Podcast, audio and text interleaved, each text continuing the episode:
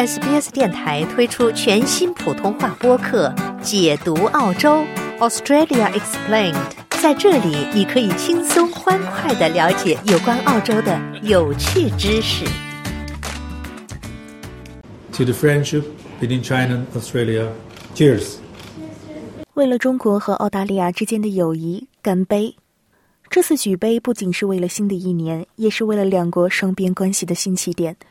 中国驻澳大利亚大使肖谦告诉记者：“二零二三年将会是进步的一年。” The year of rabbit is considered to be the year of jumping over obstacles. 他说：“兔年被认为是跳过障碍并迎来好运的一年。在新的一年里，我祝愿中国和澳大利亚都能繁荣昌盛。我希望澳大利亚和中国继续超越分歧，互相尊重，携手共进，互惠互利。” For mutual benefit. 肖谦将两国冰冷关系的解冻归功于新政府的上台。When the Labour government came to power last May, 他说，去年五月工党政府上台后，确实为中国和澳大利亚提供了一个重建两国关系的机会。在过去几年里，两国关系经历了一段困难时期。这一时期的特点是中国对价值两百多亿澳元的澳大利亚出口产品实施了贸易制裁，这似乎是对前总理斯科特·莫里森呼吁对新冠病毒起源进行独立调查的回应。最近，总理安东尼·阿尔巴尼斯与外交部长黄英贤与他们的中国同行的会面和交流，已经启动了恢复贸易的车轮。肖谦暗示，这可能在不久的将来发生。We'll be sending more positive messages. 他说：“我们将发出更多积极的信息，为两国人民建立更多的信心，以回到正常的贸易关系中来。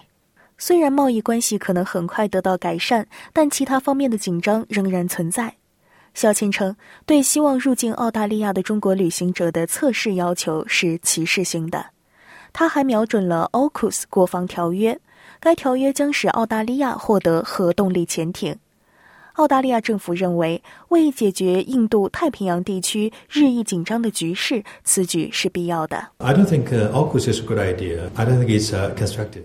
肖谦说：“我不认为 AUKUS 是个好主意，我不认为它有建设性，我不认为它有帮助。特别是当你把中国作为一个潜在的威胁或对手的时候，因为首先，中国并不寻求与美国、英国或澳大利亚为敌。如果这个国家真的花钱购买核潜艇，这对澳大利亚纳税人的金钱是不必要的消耗。”悉尼大学中国研究中心的中国经济问题专家汉斯·亨德里施克说：“肖谦的回应并不令人惊讶，但他不认为 AUKUS 的交易会严重阻碍两国的关系。”他说，他从一开始就非常清楚地表明，我们不会允许任何具体问题阻碍关系的改善。对于 AUKUS，他们会说：“好吧，我们对此有明确的看法，我们不喜欢他，但他不会干扰我们改善关系。”外交部长黄英贤表示，释放在中国被监禁的澳大利亚人，也将有助于改善两国的外交关系。政府继续坚持推动广播员程磊和民主活动家杨恒军的释放，并争取恢复领事访问，而这在中国严格的新冠封锁期间是被禁止的。肖谦说：“中国的司法管辖权必须得到尊重。” I hope the solution will be a come. 他说：“我希望解决方案能尽快出台，但我们需要尊重法律程序。”一旦有了解决方案，就会在适当的时候宣布。工党前座议员克里斯·鲍文重申了联邦政府的口号：澳大利亚将在可能的情况下与中国合作，并在必须的情况下持不同意见。他说：“我们的行动符合我们的价值观。作为一个国家，我们的国家利益意味着我们不会在任何时候与每个国家就所有事情达成一致，这包括中国。”想在 SBS 当一回影评人吗？SBS On Demand 正在推送配有中文字幕的热门影视作品。